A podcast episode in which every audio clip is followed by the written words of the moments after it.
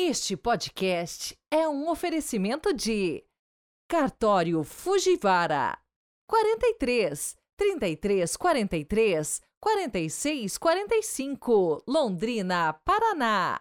Hotel Eldorado Flat, na principal avenida de Contagem, Minas Gerais. Você tem tudo que tem de bom para a sua estadia. 031 2567 8850.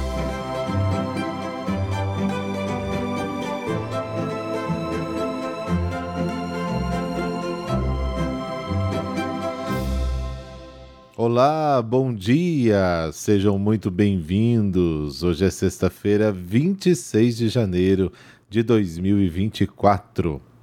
Quero mandar um super abraço para a aniversariante do dia, a ouvinte Júlia, que mora em Canaã dos Carajás, no estado do Pará. Muitos anos, muita vida para você, viu? Meus parabéns e minhas orações. Na enciclopédia bíblica de hoje, vamos falar um pouco da propriedade da terra. E comecemos falando de Abraão.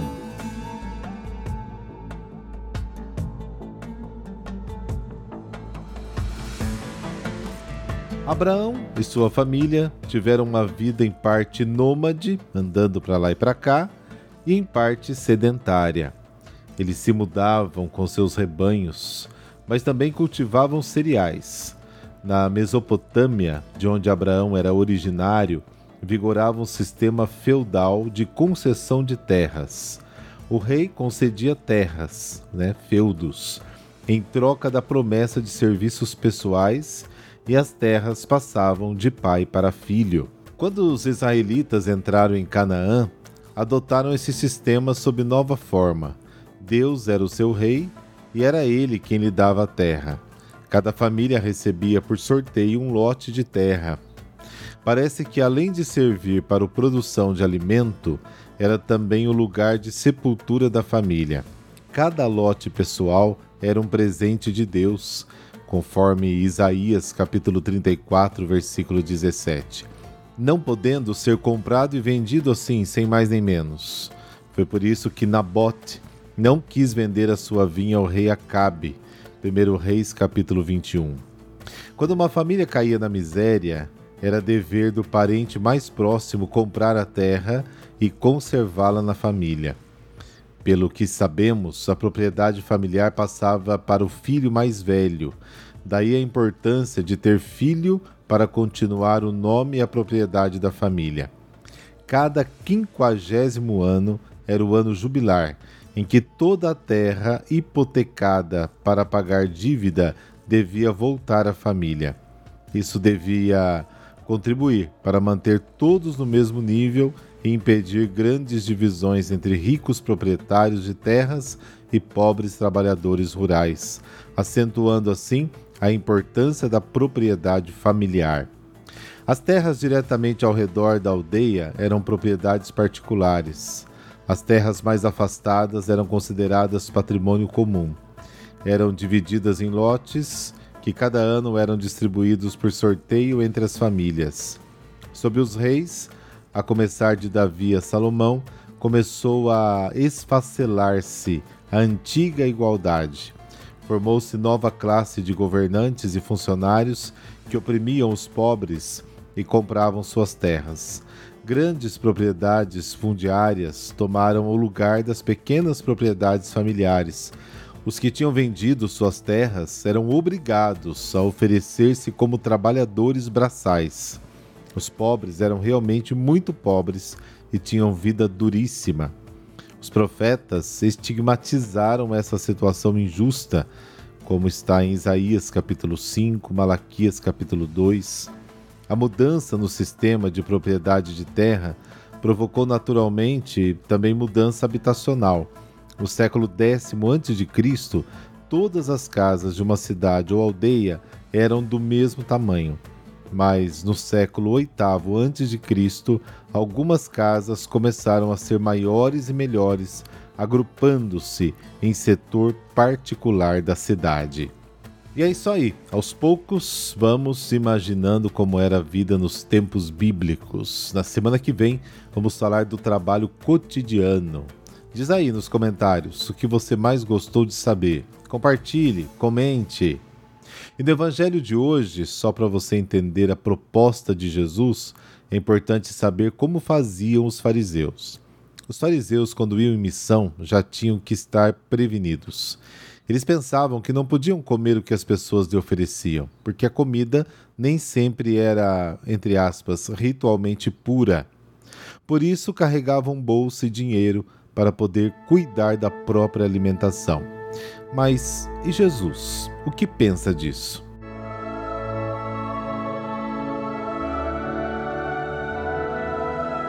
Pelo sinal da Santa Cruz, livrai-nos Deus, nosso Senhor, dos nossos inimigos. Ó Deus que ornaste São Timóteo e São Tito como as virtudes dos apóstolos, concedei-nos pela intercessão de ambos viver neste mundo com piedade e justiça, para chegar ao céu, nossa pátria. Amém.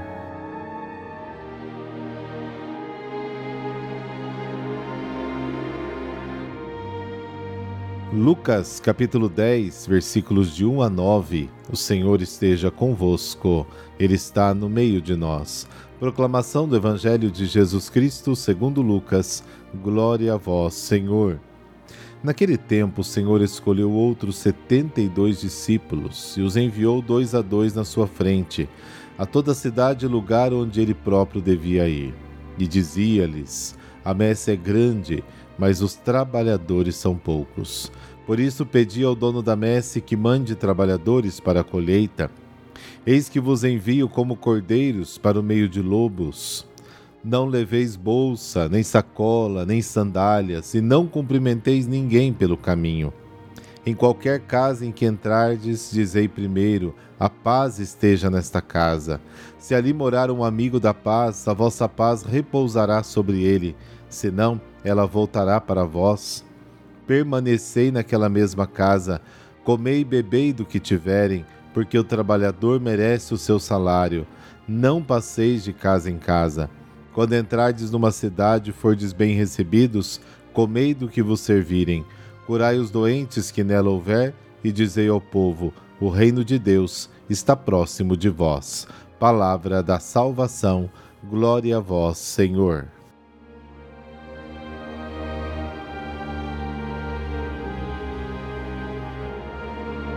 O Evangelho de hoje nos quer recordar que também os discípulos foram convidados e enviados pelo Senhor para anunciar o reino de Deus. O número 72 recorda os povos da mesa das nações, como narra o livro de Gênesis, lá no capítulo 10. Basicamente, representa todos os homens da terra. Os missionários de Cristo vão dois a dois para dar maior crédito à sua pregação, porque no testemunho de dois ou três está a garantia de toda a verdade, como está em Deuteronômio capítulo 17. Comparado com a extensão do campo e com a colheita que se anuncia, o número de obreiros do Evangelho é sempre pequeno. Precisamos ir com urgência a todos. Os verbos são imperativos: orar e ir. A missão dos mensageiros não é fácil. Assim como não foi fácil para Jesus, os mensageiros do Evangelho são, por definição, portadores de boas novas. Isaías 52. Jesus os compara a cordeiros, símbolo da mansidão, que devem andar entre os lobos, ou seja, entre os homens violentos e até muitas vezes assassinos. A sua tarefa é levar bênçãos e paz a todos, casa por casa. Jesus envia seus discípulos como o Pai o enviou, João capítulo 20.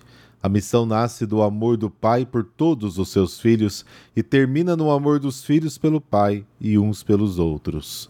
O início desse trecho do Evangelho nos convida a grandes coisas.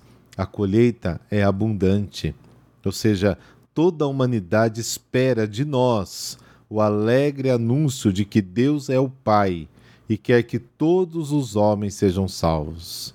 Quem conhece o coração do Pai está atento a todos os seus irmãos. Todos nós somos missionários. Aquilo que recebemos, devemos passar para frente. E hoje temos tantos e tantos meios para fazer isso, bem maiores e melhores do que do passado.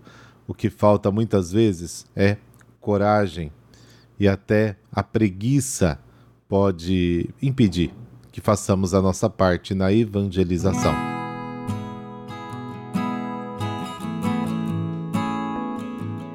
Hoje vamos falar um pouquinho sobre a vida de São Timóteo, e assim como São Tito, né, também é hoje a sua festa. São Timóteo foi discípulo e colaborador de São Paulo.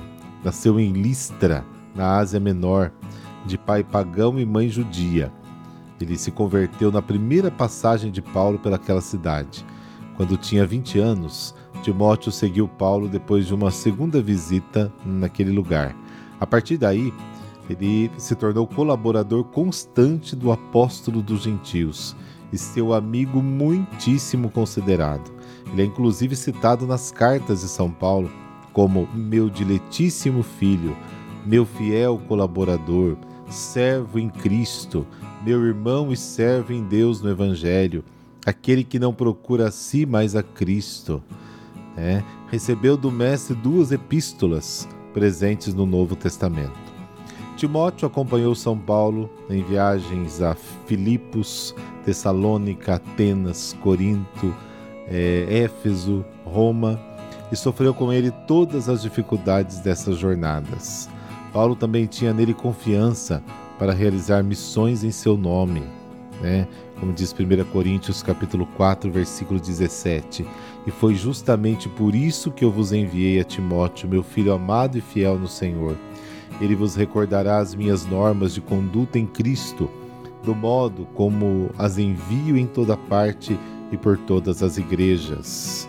E o tornou o primeiro bispo de Éfeso. A igreja considera Timóteo mártir, através da tradição, mas as circunstâncias não são muito claras. Teria sido apedrejado durante uma procissão pagã ao tentar converter os idólatras por volta do ano 96 seguir fielmente o Mestre e crescer na fé e nas obras. Este é o exemplo prático de São Timóteo. Deus tem confiança em nós e nos envia para transmitir a Sua palavra, Jesus, ao mundo.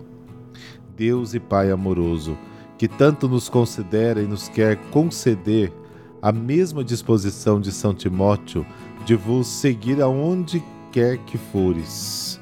E, por sua intercessão, dai-nos a graça de acolher no coração as mensagens do Espírito Santo, para que as vivamos no nosso dia a dia. Amém. Por intercessão de São Tito e São Timóteo, essa bênção de Deus que é todo-poderoso, Pai, Filho, Espírito Santo. Amém. Bom final de semana para você e muita luz para o seu dia.